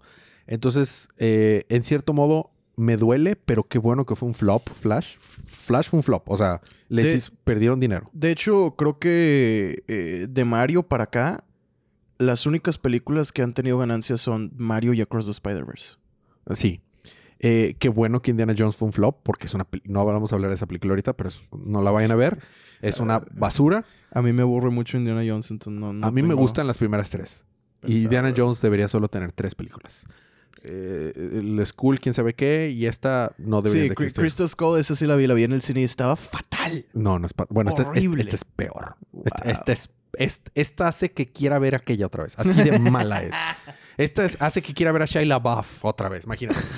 Este es muy mala. Entonces, y, y qué bueno porque es la manera en que, es la única manera en que van a reaccionar de que, ah, sí, we have to give a shit. O sea, Digo, hasta cierto punto, porque nunca sabes qué es lo que van a tomar, qué Sí, elección van a tomar. Es- esa es la cosa. Sí, tristemente. Pero al final de cuentas, es nuestra única voz que tenemos. Es así como yo les digo, apoyen lo que les gusta, no apoyen lo que crean que está haciendo mal. O sea, lo que están haciendo mal, pues ni modo. O sea, es nuestra única voz. Eh, y yo la fui a ver dos veces al cine, la de Flash. Eh, me gustó más la segunda que la primera. O sea, sí, sí lo disfruté más. Por eso creo que sí me voy a quedar por ahorita con un 7 para la película. Y el personaje altamente recomendado. Lo que sea de Flash, casi casi de los cómics y en videojuegos, lo recomiendo. Por algo es el icono que es. Por algo es el icono que es. Sí, sí. Les Lo recomiendo- poco que he leído también, yo diría, pues sí. Les recomiendo Flash Rebirth por Jeff Jones. Les comento eh, Move Forward por Francis Manapool. Si son fans de Mark Waid, tiene un ron muy reconocido de Flash también. Tiene un rol muy reconocido. Le recomiendo eh, esta. Ay, ¿cómo? La que. La, lo que pasó un poquito después de Rebirth de Flash está muy bien. Eh, sí, Flash Rebirth. O sea, no, pero no hablo de Flash Rebirth, que así se llama el arco, sino Flash en la época de DC Rebirth. Nada más manténganse lejos del Wally West de Tom King. Sí, no, no, no, no, no, no, no, no. No, no lo leí, pero me acuerdo cuando lo cubrimos y... No, no, no. no. Sí, no. No, no lo haga. No, no lo haga, compa. No lo haga, compa. Este, hay muchas historias chidas de, de Flash. No venía preparado, pero eh, se me pasó. Hubiera preparado una lista de re- unas cinco recomendaciones chidas de Flash. Pero ahí hay dos. Flash Rebirth y, y Move Forward de Francis Manapool. Dos muy buenas historias de Flash que altamente recomendadas. Eh, y pues bueno, ese fue nuestro... Creo que ya no hay nada más que decir de la película. Ah, no, dos, dos, tres cosillas todavía. sí, Uno, tiene razón. que ya me acordé. este... El hecho de que Flash fracasó, de acuerdo a este Kevin Smith, Ajá. nos quitó la posibilidad de una película de Batman Beyond. Porque se tenía planeado hacer Batman Beyond con Michael Keaton si Flash funcionaba. Mm. Y Flash no funcionó. Así es que no va a haber Batman Beyond con Michael Keaton. Al menos no con Michael Keaton, que habría estado maravilloso. Que yo creo que ya no va a haber Batman Beyond en un buen rato. No, no creo. La otra es que Christian Bale se negó a aparecer en la película. ¿Por, por qué habrá sido?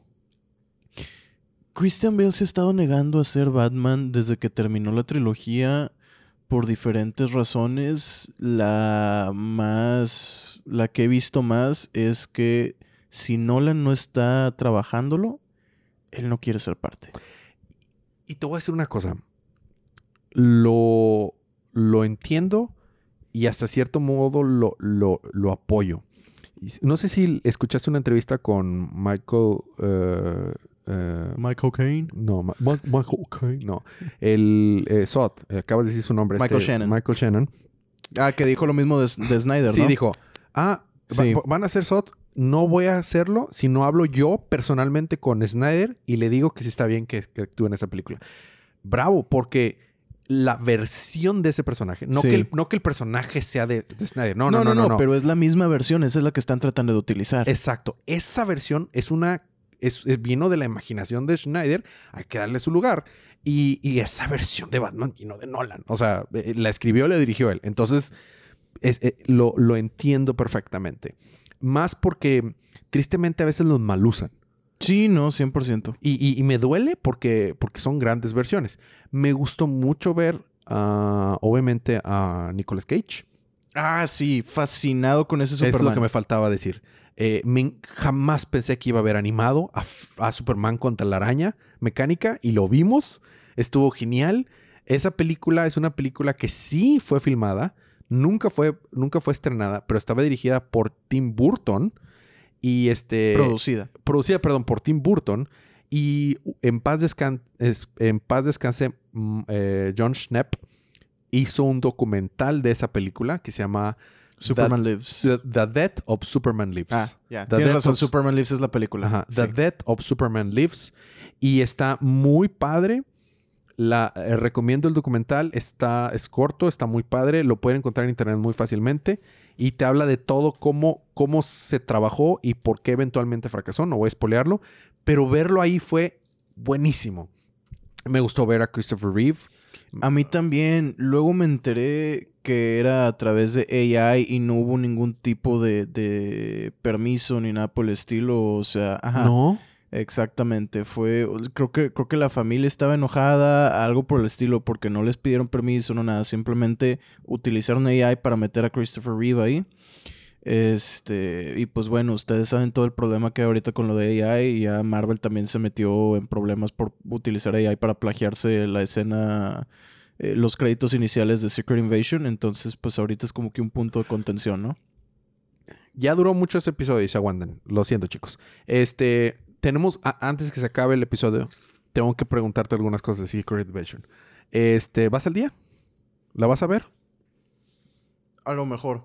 O sea, siento un deber de verla. Vato, ¿vas a ir a ver The Marvels? Pero sí, pero The Marvels no se plagió los, los créditos iniciales a través de AI de otra serie. Yo tampoco, por eso quiero que hablemos de eso. Este, pero, pero vas a ir a ver The Marvels. Sí. Este, o sea. Yo sí, lo veo para que ustedes no tengan que verlo. Exacto. Porque yo, yo ya lo dije, yo no la voy a ver. O sea, lo- mi única conexión con esa película va a ser escucharte a ti muy atento a tu reseña y voy a confiar lo que tú me digas. Honestamente, yo creo que si llego a ver Secret Invasion, no va a ser en Disney Plus. Tómenlo como quieran tomarlo. Este. Eh, no, estoy de acuerdo. O sea, eh, estamos hablando de, opinar, de, de apoyar con la cartera. Ah, De acuerdo. O sea, sí, estoy súper sí, de acuerdo. O sea, yo, ojo, yo nunca he estado. Y por un sentido de obligación. yo nunca he estado en, en contra de la piratería por solo piratería. Estoy en contra de que apoyes algo, te lo ofrecen y, y- y dices que eres fan y no lo apoyas. Es como que, pues, vato, o sea, no- Que se entiende cuando no tienes la economía para hacerlo. o cuando los distribuidores no te lo ponen fácilmente. Exacto. Eh, Hoy, en la- hoy más temprano te estaba platicando, una, traigo una camiseta de Nightwing. Te estaba diciendo de que, vato, estos güeyes, nada más porque soy súper fan de Nightwing, pagué mucho dinero por una camiseta que no vale eso. Solo por- para que fuera oficial. para que fuera oficial. ¿Por qué? Porque no, no me la distribuyen aquí. O sea, ¿cuál es mi alternativa? Ir a comprar una camiseta pirata que me va a salir en 100 pesos. Y, o sea, ahí es cuando digo, ¿sabes qué? No, pues, o sea, se friegue la compañía porque no quieren darlo. Sí, sí, sí. Como analogía, a mí me pasaba mucho con la música. Este. Que iba a Mixup, pues, es- en su momento era una tienda de discos. Ahora es de Funcos.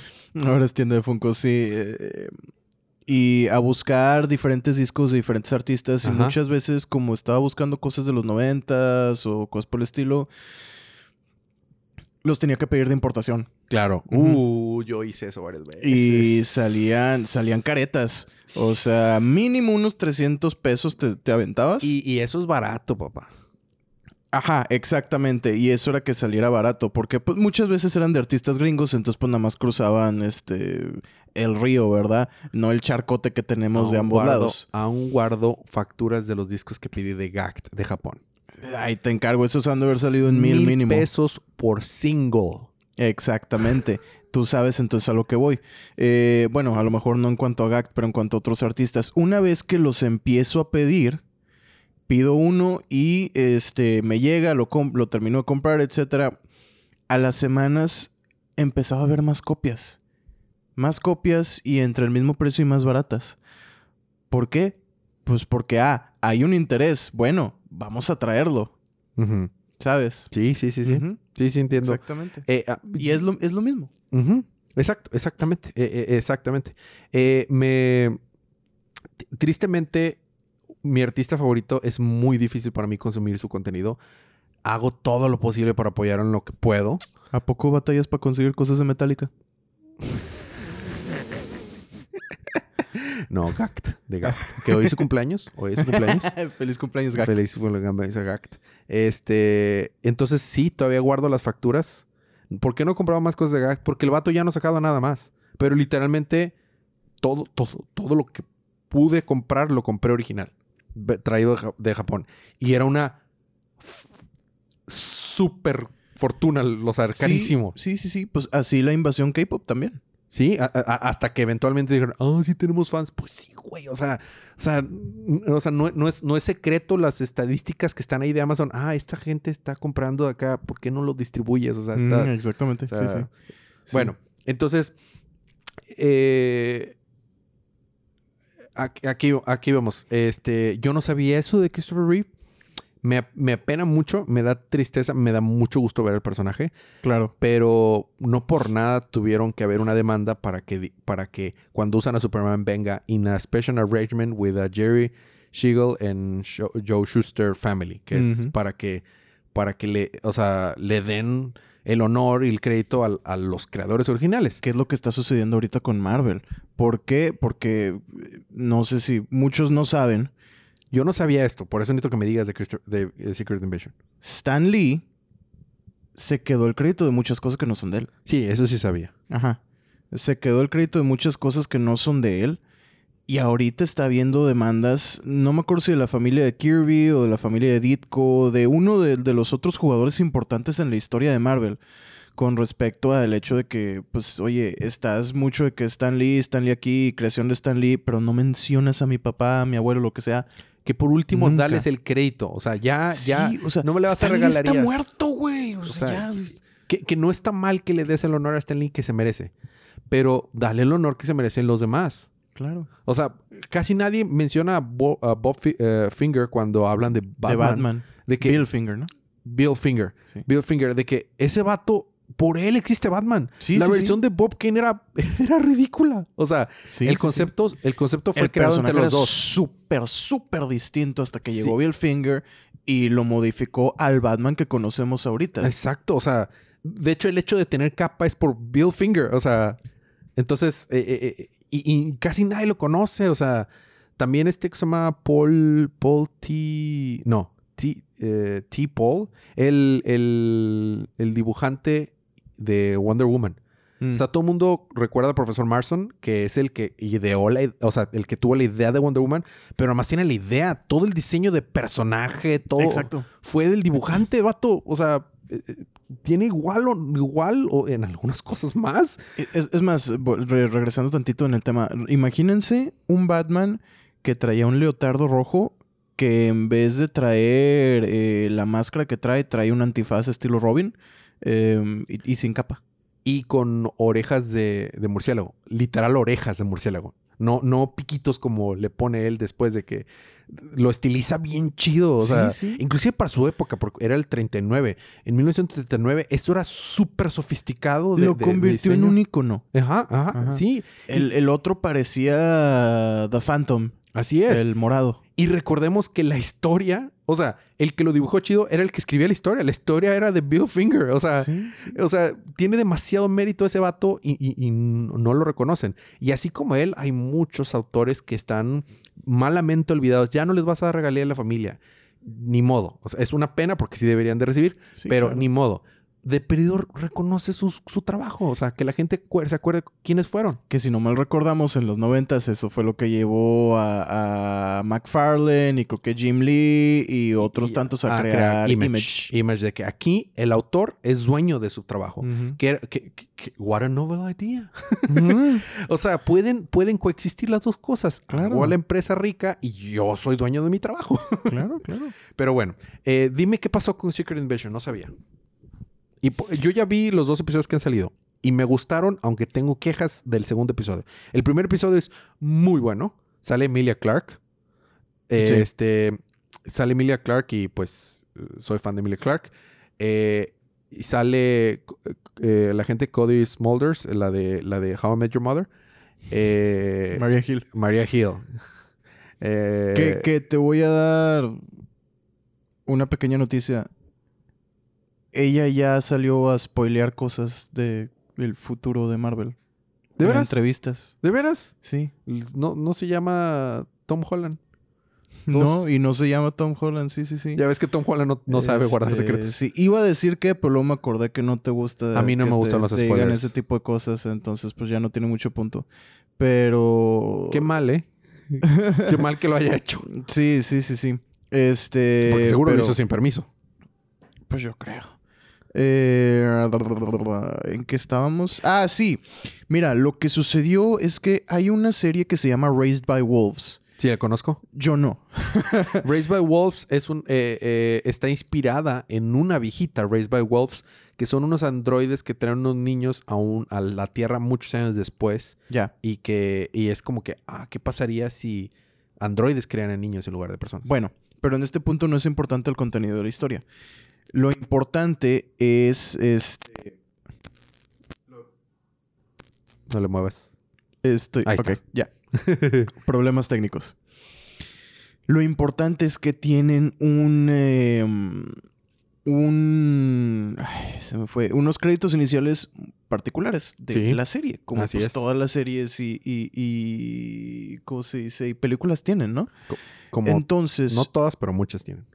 Lo que sucede es que Marvel agarra Raised by Wolves, lo mete en un generador de AI, le pone obviamente sus especificaciones para que salga otra cosa y crea esta, ¿cómo se dice? Eh, secuencia de Secret Invasion. No, no juegues.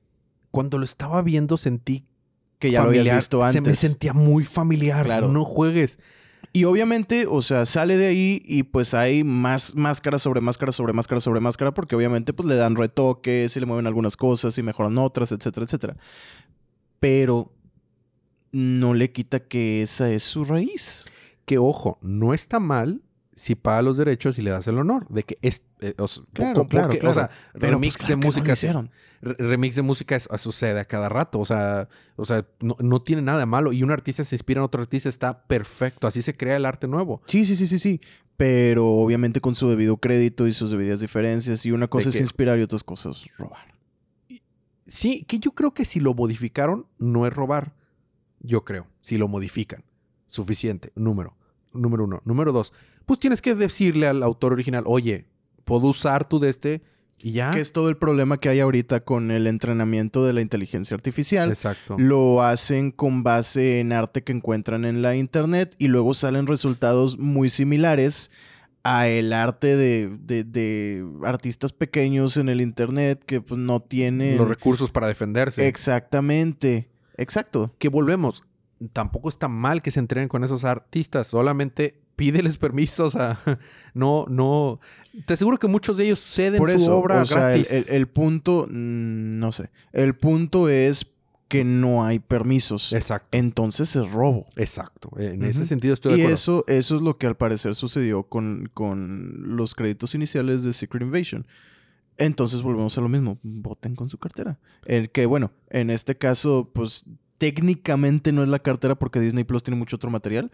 Es su viewership, ¿no? No, pero sí es con su cartera porque puede hacer alguien que, que le va a renovar nada más para esa, pues, no la renuevas por eso. Sí, sí, sí. Y este, y si no la, no marcas el view, sí les pega. Sí les pega sus Exacto. métricas de que, ah, tiene Disney Plus, pero está viendo por décima vez Malcolm el del medio, no está viendo eso.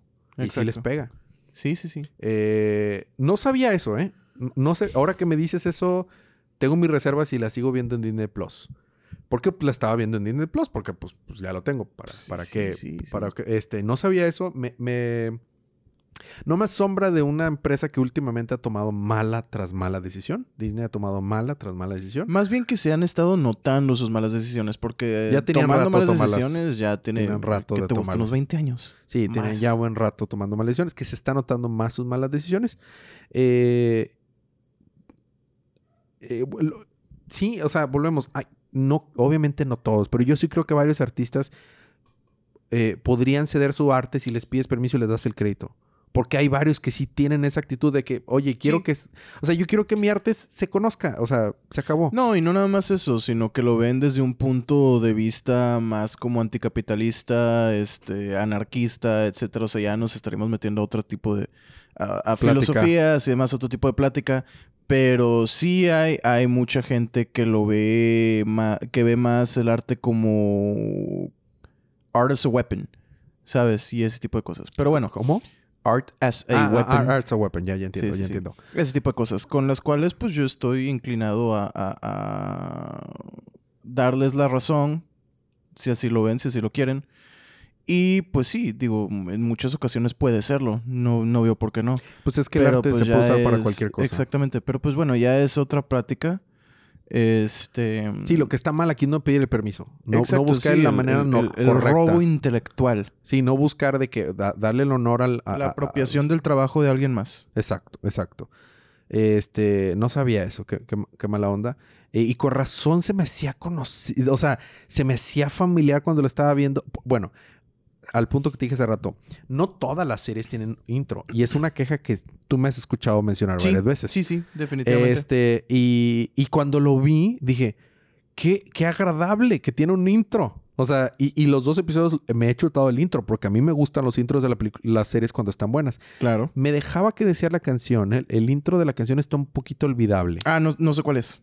Es, pues es original, pero está, un- está un poquito olvidable. Ah, bueno. Pero, pero, el- pero sí estaba muy interesante el, el- lo visual, pero sí me decía conocido. Ahora, y ahora que me dices eso, ya completamente lo relaciono, porque nada más vi la primera temporada, pero sí vi la primera temporada de Rise by Wolves, que está en HBO Max. Ok, qué bueno que me dices porque me interesa. Me interesó. La primera temporada está buena, la segunda no. La- vi el segundo episodio de la segunda temporada y la dropeé. Así de mala está. Pero la primera temporada tiene una conclusión suficientemente buena para que ahí se quede. O sea, pu- puedes verla como standalone. Y creo que nada más son 10 episodios. Y está en HBO Max. Bueno, Ok, ahora, creo que ahora sí ya es todo lo que íbamos a creo que sí. esto, esto no es una reseña de Flash. Este te- es, un dije. episodio del podcast con reseña de Flash. Hágase saber que cuando, cuando cortamos Across the Spider-Verse temprano la vez pasada, eh, Elías me dijo, no, que sí, que Flash y que no sé qué. Le dije, no va a haber mucho que hablar de Flash. no, ¿cómo crees? Si me encantó la película y no sé qué. Y le dije, sí, pero realmente no hay mucho que hablar de la porque- película. Sí, sí, sí, sí. sí, y no lo hubo. Bueno, entonces eh, es un episodio de Día de Cómics con reseña de, de Flash. Te voy a mandar un poquito de la información de lo que te dije. Órale, me- sí, sí, vale. Este, yo sé que no te gusta Twitter, pero X, X, X. No me gusta por, por el- lo que se ha vuelto. O sea, la, la tecnología está chida. La plataforma está chida. O sea, d- dile adiós, pero sí. dile adiós. Ya, este Twitter está muriendo. Debió haber muerto hace años. No, O sea, no, o sea, Twitter está muriendo, literalmente. O sea, ya se está perdiendo demasiado dinero, está empezando a cerrar sus servicios, ya no tienen servidores en Google. Ojo, e- eso llevan años diciendo Snapchat y sigue vivo. Sí, Pero Y- Snapchat, Snap- eh, te, te puedo asegurar que Snapchat no está perdiendo lo mismo que Twitter. Bueno, esa es la diferencia. Eh, probablemente ahorita está perdiendo más dinero Twitter, pero, o sea, llevan años Snapchat de que ya ahora sí va a morir, ya ahora sí, y sigue vivo. Pero eh, es que alguna gente podría, mm, ya vamos a entrar otro tema, alguna gente podría cul- cu- culpar a Musk y, y sin duda creo que no está ayudando, pero no, o sea, Twitter venía muy mal desde hace mucho tiempo. Eh, yo sí lo culpo casi completamente de, de ya eh, estar dándole la sentencia de muerte. O sea, de dar el, el empujón final, dices tú. De patearlo del... del, del- This is Sparta. Y Sí, tira, ya. ándale, exactamente. Sí, pero vaya, ya estaba en la- o sea, sí, te lo compro, pero ya estaba, o sea, ya solito se había parlan- puesto de espaldas al precipicio. To- todo, todo lo que es social media ahorita está de espaldas al precipicio. Sí, ese es, es un- es- es- yo, Si no es que ya se cayeron. yo, yo estoy muy feliz desde que no tengo instaladas las redes sociales en mi celular. Es como que mi vida es más plena, más feliz, menos procrastinación, o sea, Sí, yo, yo las tengo porque por cuestiones de cuando estaba estudiando, y por eso todavía las tengo de que activas y que grupos y eso y demás, y las tenía en el celular y demás. Pero aún desde entonces las tengo escondidas. O sea, Sí, las sí, sí. tengo, ajá, sí, tengo que moverle muchas cosas para accesarlas. uso, uso los, las mensajerías, o sea, el Messenger sí lo uso. Claro, sí, todo, o la- pero porque tienes que. Sí, porque es mi medio de comunicación, pero, pero, pero, pero ya. O sea, son, es, es, es, no, no hay nada, o sea, es- genuinamente creo que no hay nada positivo que sacarle, a ninguna, a ninguna. Este, bueno, eh, creo que lo dejamos ya eh, por ahí, fue uno de los episodios largos. Eh, si no hay nada más que agregar, mi estimado Sergio, la próxima semana regresamos con recapitulaciones de cómics y manga, como debe ser. Yes. Eh, voy a cubrir eh, Dragon Ball Super, tal vez Nightwing y Detective Comics. Yo regreso con Chencho Man y posiblemente. Spider-Man. No hablo del nuevo que no te está gustando. Dijiste que va a regresar el, el Ultimate Burst. Sí, sí, sí, sí, sí. Precisamente a, ese, a eso iba. No me acuerdo ahorita bien cómo se llama esa nueva serie. Lleva un número y le escribe Hickman, por eso me interesó. Ah, Hickman. Ajá, exactamente. Vale, pues eh, yo, yo, yo jalo escuchar. Eh, muy bien, sin más por el momento, agradecemos su tiempo, aguantar nuestros chistes malos. No hubo tantos, sí hubo algunos, pero no hubo tantos. No, pero digo, se fueron de Flash. Ve- como esas. Eh, este, nos vemos la próxima semana. Su información de contacto en del show. Comparten el podcast. Eh, Si eh, nos vemos la próxima semana, nos, mientras tanto disfruten sus libros, disfruten su día, disfruten su semana, disfruten su vida. Y recuerden, cada día es, Es día, día de de.